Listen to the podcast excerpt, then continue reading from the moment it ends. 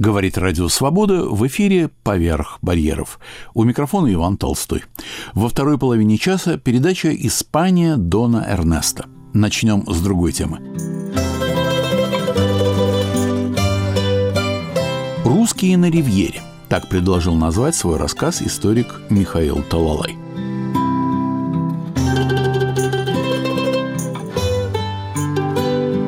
Михаил Григорьевич, ваша новая, новейшая книга называется «Русские на ривьере в 19-20 веках».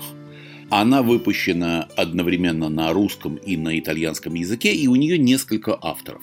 Но прежде всего расскажите, пожалуйста, что вы понимаете под ривьерой? Ривьер-то очень много, а вот ваша какая-то, по-видимому, особенная.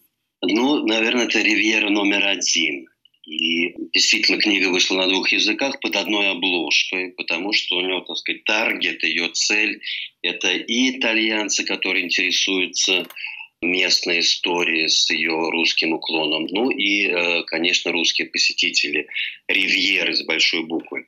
Я все-таки прочту название итальянское. «И Russi in Riviera tra 800 e 900». И прочел я это не только из-за моей безграничной любви к этому языку Данте, как его здесь называют, но с тем, чтобы подчеркнуть, что в итальянском существует такое вот симпатичное и лаконичное обозначение веков. Отточенто. Этого 19 век, 800 если так переводить прямо, и Новиченто 900-е годы. Мы знаем, в нашем обиходе существует благодаря искусствознанию Чинквиченто, Сейченто. Я когда-то переводил каталог итальянской живописи XIX века, и тогда, я думаю, впервые в русском языке внедрил это звучное слово «отточенто». Может быть, оно вот сейчас будет распространяться и больше, и дальше. С течением времени, мне кажется, это слово должно занять место и в нашем языке. Но теперь «ривьера» все-таки это самое главное ривьера. Если отвечать подробно, то если ривьера с маленькой буквы, это просто берег на итальянском, побережье. Даже не обязательно морской, может быть побережье озера, реки. Но ривьера с большой – это, конечно, топоним. Есть французская ривьера, мы ее так и называем. Мы называем лазурный берег. Есть итальянская ривьера, которую итальянцы тоже так не называют, просто говорят ривьера. Она делится тоже, в свою очередь, на две части. Это западная и восточная. Мы, собственно, рассматривали в нашей книге только западную, Ривьера ди Поненте. Но это такое техническое название, его сами итальянцы редко употребляют. Столица этой западной Ривьеры – город Сан-Ремо. По сути дела, в общем-то, наша книга это русские в Сан-Ремо, но не только, конечно, и э, симпатичные пригородные места и вообще вся вот эта западная ривьера, которую сейчас итальянцы пытаются, ну, сказать, не очень успешно продвинуть э, в форме нового поэтического топонима «Ривьера цветов», «Ривьера де фьори». В русский обиход, по-моему, это еще совсем даже не проникло, но итальянцы используют. Итак, если говорить по сути, то это в основном русские Сан-Ремо. И нас три автора – начинал все это дело, все это исследование один из патриархов итальянской русистики Пьеро Кацоло. Человек удивительной судьбы, его уже сейчас нет в живых. Я о нем несколько раз уже рассказывал. Если вкратце, он стал изучать русский язык, чтобы найти своего брата, который пропал без вести во время Второй мировой войны. Русский язык он выучил, брата не нашел, но нашел русскую литературу, стал переводить, переводил даже таких э, трудных авторов, как Лесков. И в итоге э, сейчас таких людей уже нету. Он, будучи успешным адвокатом с семейным офисом, с семейной конторой, выиграл конкурс на э, кафедру славистики в Болонском университете и три дня он работал в Турине как адвокат, и два дня он преподавал в Болонне как э, профессор русской литературы. Как многие туринцы, миланцы, жители от городов, где нет моря, он ездил, конечно, на Ривьеру отдыхать. Это традиционный маршрут. И в Сан-Ремо, такова уж его судьба, он поселился в пансионе, который был э, в русских руках, ну, скажем, потомков русских. Э, в этом пансионе э, после революции жили беженцы, очень интересные. Это балтийский барон, военный разведчик, царский атташе в Бельгии и Голландии, Леонтий фон Майер. Он уехал еще до революции в Европу, был на дипломатической работе. После революции он, естественно, не вернулся. И вот он устроился вместе со своей семьей, детьми, которые продолжали вот это дело гостиничное, небольшой пансиончик. Именно там поселился Пьеро Кацолло, и там стал первым собирать сведения о русской жизни на Ривьере. Это оказался очень важный фрагмент русско-итальянских отношений. И первые свои находки э, наш Пьер опубликовал 34 года тому назад, в 1988 году, когда на Ривьеру стали впервые возвращаться курортники из России после огромного перерыва, муниципалитет выпустил на русском, итальянском, и также традиция тогда сложилась, небольшую брошюру Пьера Кацола «Русский Сан-Ремо». Затем к нему присоединилась уже одна местная русистка, назову ее имя, теперь это один из авторов нашей книги, Марина Моретти. Она сама из Сан-Ремо, я с ней тоже, конечно, познакомился, подружился, при этом выяснив, что в Сан-Ремо уникальная ситуация. Здесь э, жители делят на две категории. Это местные, коренные, автохтонные и приезжие. Ну, собственно, это существует везде, но уникальность в том, что для них существует два разных слова. Местные, коренные – это санримаски, и Марина Моретти, она санримаска, мужской – это санримаско, а приезжие – это все санримезы. Марина Моретти, естественно, патриот большой, также собирала, продолжала собирать сплошняком сведения о русском присутствии в ее родном городе. Одновременно очень активно, надо сказать, переводила и до сих пор переводит. Она очень любит занятия. В частности, удивительным образом она перевела Василия Капниста, ябеду, о которой, в общем-то, и мы благополучно забыли. А в Италии вспомнили благодаря этому новому переводу. И так уже в скобках добавлю, что в Италии до сих пор живут капнисты, итальянская веточка, и в телефонных книгах, но теперь их нет в интернете, можно найти их. Родовое гнездо в городе Веченце.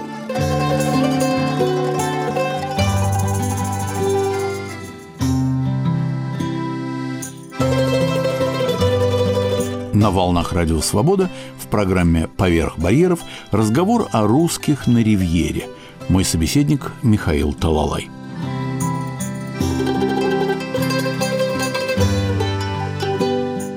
Вернемся к нашей книге, к третьему автору, то есть ко мне. Я в Сан-Рем объявился как исследователь 30 э, лет тому назад. И Сан-Ремо стал одним из первых, э, скажем так, э, полей моей исследовательской деятельности, меня пригласил туда настоятель церкви, отец Иоанн Янкин, покойный, депиц. И он узнал, что я э, занимаюсь в том числе церковной историей, предложил мне написать историю русской церкви в Сан-Ремо. Это интереснейший, конечно, объект. Я с удовольствием поехал в эту командировку. Я люблю это советское слово, то есть когда меня принимают, селят в гостинице, оплачивают дорогу и дают мне какое-то задание. Задание я выполнил, написал брошюру об истории э, русского храма в Сан-Ремо, построенном при участии Щусева. Это отдельно большая история, не буду ее касаться. Но занимаясь этой историей, естественно, я изучил биографии видных, и не только видных, прихожан русской церкви. И в итоге вот мы все это соединили вместе – уже Пьера Кацола нет в живых, но тем не менее в память о первых его исследованиях мы его поставили тоже как автора, уже, можно сказать, его посмертная книга, и получилась некая антология, некая антология русско-итальянских отношений на Ривьере. Мне как историку, конечно, было интересно и важно, ну, скажем, как-то каталогизировать усвоить, э, какие именно слои, что вело, что это были за люди не только как э, отдельные личности, но как вот некое явление. И, конечно, в первую очередь это курортники. Ривьера у нас у всех ассоциируется с курортом, с великолепным курортом, с зимним курортом. Здесь зимний отдых, э, который еще с середины Отточента был очень развит, популярен. И надо сказать, что россияне здесь сыграли, ну, пожалуй, самую главную роль. Первой э, знаменитой курортницей на Ривьере была императрица Александра Федоровна в Ницце, правда. Но Ницца была тогда итальянской. Мы об этом так чуть-чуть прошлись, чтобы сказать, не возбуждать полемику между французами и итальянцами, но тем не менее императрица Александра Федоровна жила еще на итальянской ривьере в городе Ницца. Но Сан-Рем открыла уже другая императрица, Мария Александровна, память которой чтут Сан-Ремом. В ее честь назван э, самый главный бульвар, проспект Корса Императриче. Там стоит ее памятник, бюст, правда, подаренный петербуржцами. Публикуются разного рода брошюры, связанные с этим визитом, хотя известно было мало. Это было такое неофициальное, скажем, посещение августейшей курортницы в сопровождении великолепного круга. С ней был, скажем, Алексей Константинович Толстой. Сохранились очень редкие воспоминания э, самих э, Санри Маско о посещении императрицы. Письмо молодого Сан-Ремаско Альберто Амельо своему отцу Джузеппе, парламентарию в Риме, найденное в семейном архиве в Сан-Ремо. Перевод Михаила Талалая. Дорогой отец, из газет, которые я тебе посылаю, ты можешь узнать все о приезде нашей августейшей гости Марии Александровны. Несмотря на то, что уже прошло несколько дней, я до сих пор изумлен. Мне постоянно кажется, что это сон. Кругом говорят об императрице всея Руси, а я ведь вижу ее почти каждый день. Она запросто отвечает на все приветствия, таким свободным и естественным образом, как будто находится в своей петербургской оранжерее. Ей немногим более 50, стройная, с худым лицом, но при этом на вид в бодром здравии. Она делает все возможное, чтобы на зиму уехать из России, обычно предпочитая Италию, язык который она хорошо знает. Императрица заходит в магазины за покупками, торгуясь до последнего сантима. Все ее придворные тоже знают итальянский, кто больше, кто меньше, поэтому они в состоянии общаться с простым народом, расспрашивать о климате, о горных дорогах, о ценах и о других вещах, о которых они не смогли бы достоверно узнать, обратись они только по-французски к тем, кто их окружает. Это был фрагмент из книги «Русские на ривьере». Михаил Талалай продолжает. Буквально спустя несколько лет после э, императрицы Марии Александровны э, здесь появился другой курортник, слава которого намного больше, чем у Марии Александровны. Это Петр Ильич Чайковский. Он э, поселился именно в Сан-Ремо на рубеже 77-78 годов и писал письма, где обрисовывал свою санремскую жизнь. После публикации уже нашей книги Марина Моретти так увлеклась этой главой, что она предприняла ну, важное дело. Она собрала все письма, которые Петр Ильич написал из Сан-Ремо, перевела их на итальянский, откомментировала и сделала новую книгу уже самостоятельно. Поэтому вот из нашей предыдущей книги выросла еще одна книга, которая только что опубликована и, надо сказать, получила большой резонанс.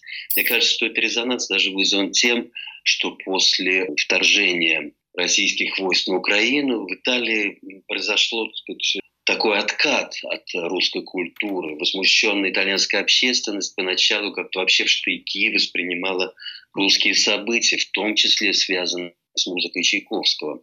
Но спустя некоторое время все-таки страсти улеглись, и, по крайней мере, культура русская, в том числе музыка и литература, они остаются в фокусе большого внимания итальянцев. И мне кажется, с этим связано то, что рецензии на книгу Марины Моретти «Письма Чайковского из Сан-Ремо», они заняли центральные полосы в итальянских газетах. В январе 1878 года Чайковский пишет брату Анатолию. В общем, мне хорошо, тепло, отрадно. Только Сан-Ремо продолжает не нравиться. Вчера в одной книге я вычитал следующее. Людям полнокровным и сильно возбужденными нервами климат и местность Лигурийского побережья не подходят. Они тяготятся этой ослепительной пестротой и роскошью природы. Вот вероятное объяснение, почему я не наслаждался ни в Риме, ни в Венеции, ни здесь. В другом письме Чайковский рассказывает тому же адресату.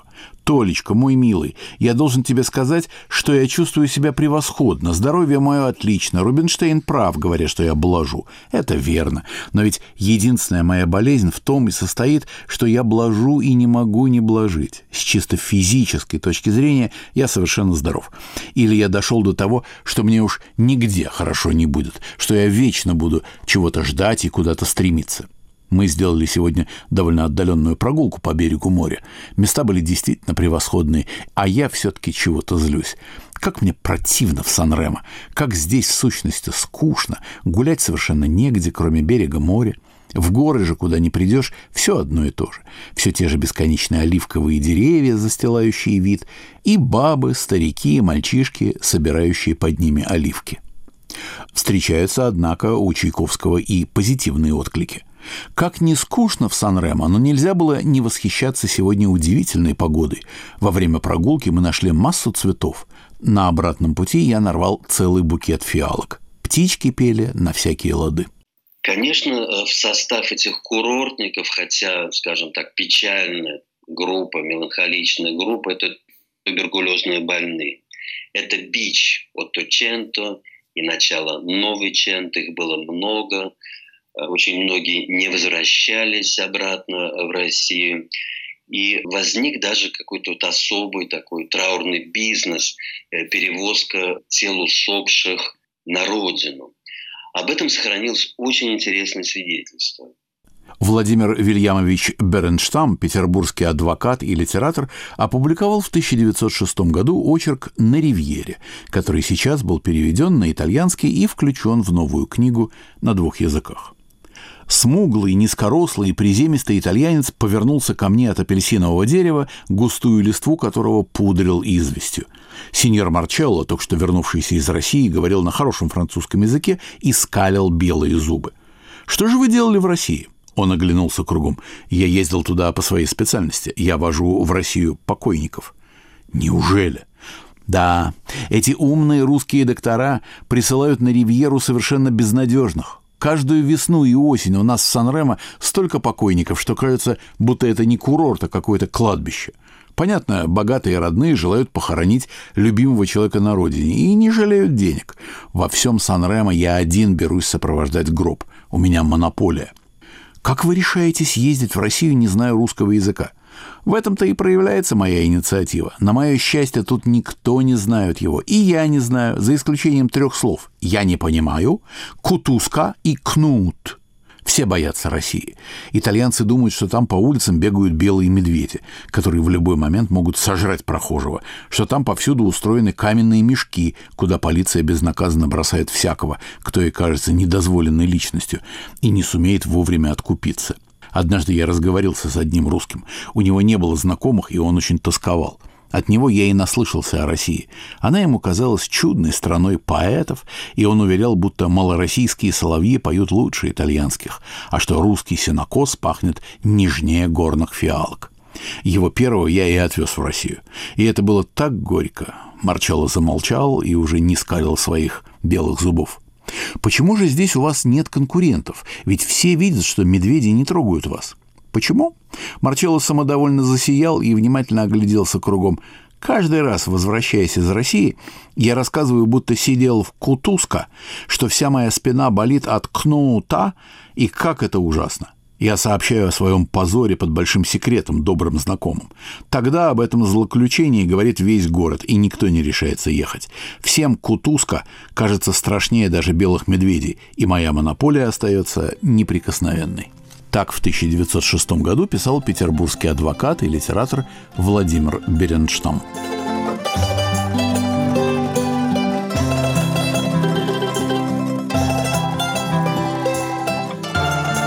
На волнах Радио Свобода в программе «Поверх барьеров» разговор о русских на Ривьере. Мой собеседник Михаил Талалай.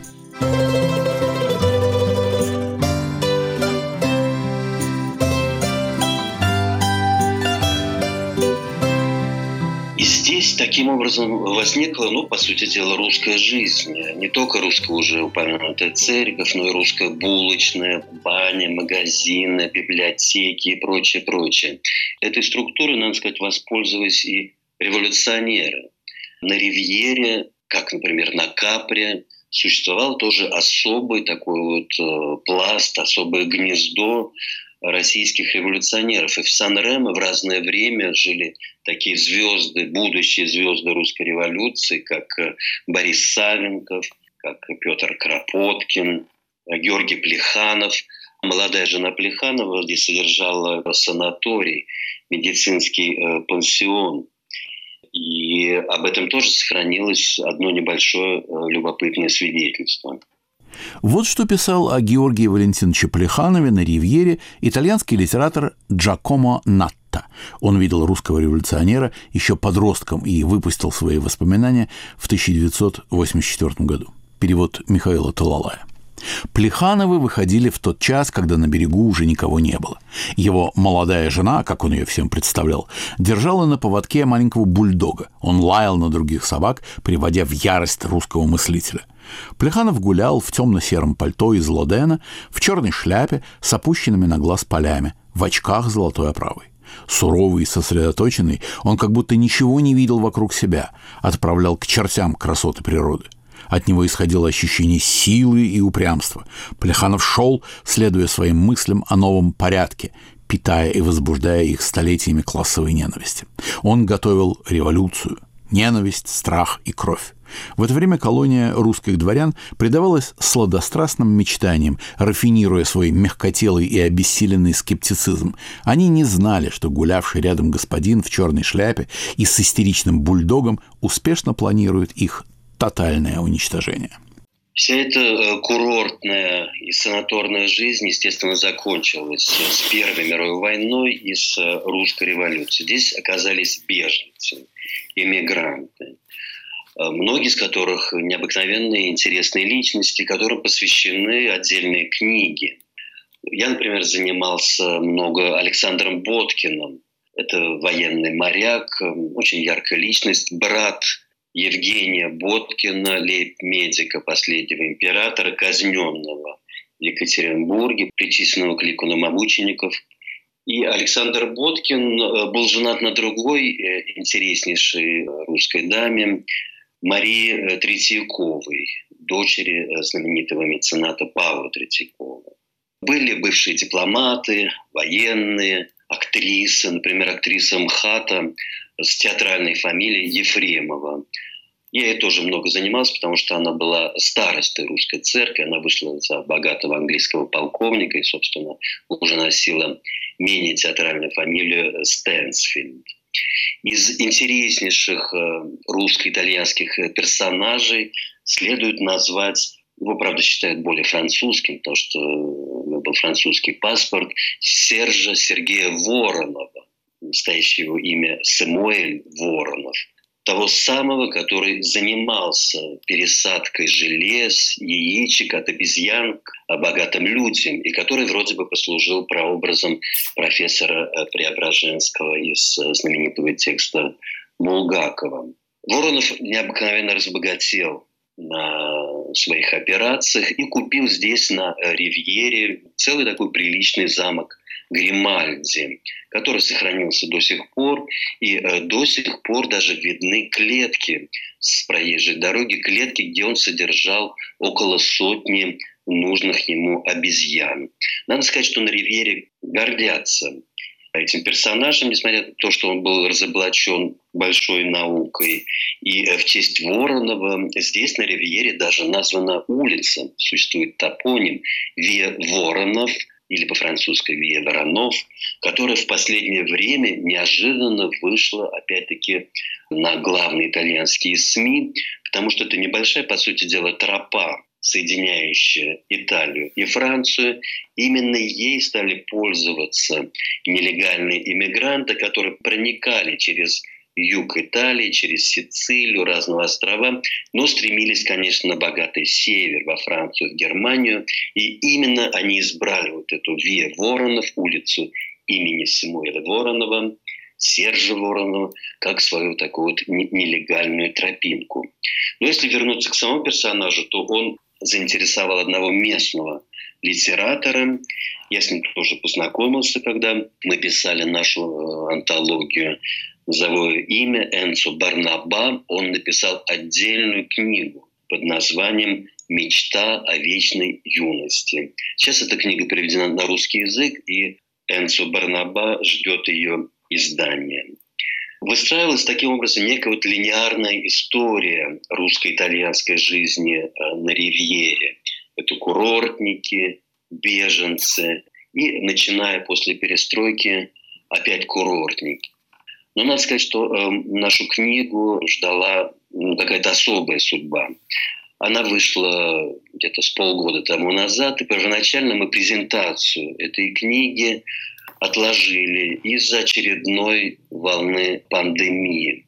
Затем новая презентация, которая была очень обстоятельно устроена в Италии, очень любит презентации, да и, в общем-то, везде их любят, с участием муниципалитета и э, разных организаций местных, была назначена на 24 февраля. И я до сих пор храню эту афишку, Сейчас, конечно, уже она вызывает у меня другие чувства. Я ехал из Милана в Сан-Ремо, и в Сан-Ремо узнал эти страшные новости. Поэтому, когда я приехал на вечер, который планировался как праздник русско-итальянской жизни, нас всех ждала, конечно, другая обстановка. Мы презентацию не отменили уже, все собрались в тот день, 24 февраля, но, естественно, мы говорили и об этом трагическом событии, произошедшем в тот день. Ну и вспомнили эти русские истории.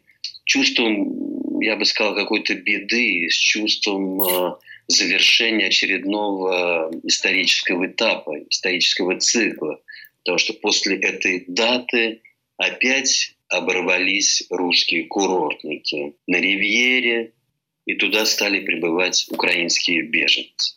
Ну, когда-нибудь уже не я, может быть, мои какие-то последователи, потомки, быть может, продолжат наши исследования, обобщат их уже с украинскими историями, которых, кстати, было немало. Здесь в Сан-Ремо жила два года Леся Украинка, больная туберкулезом, и в честь нее висит здесь мемориальная доска. И, быть может, продолжит нашу книгу, и она будет тогда уже доведена с 19 уже по 21 век. И, быть может, у нее уже будет тогда четыре автора с моими будущими последователями.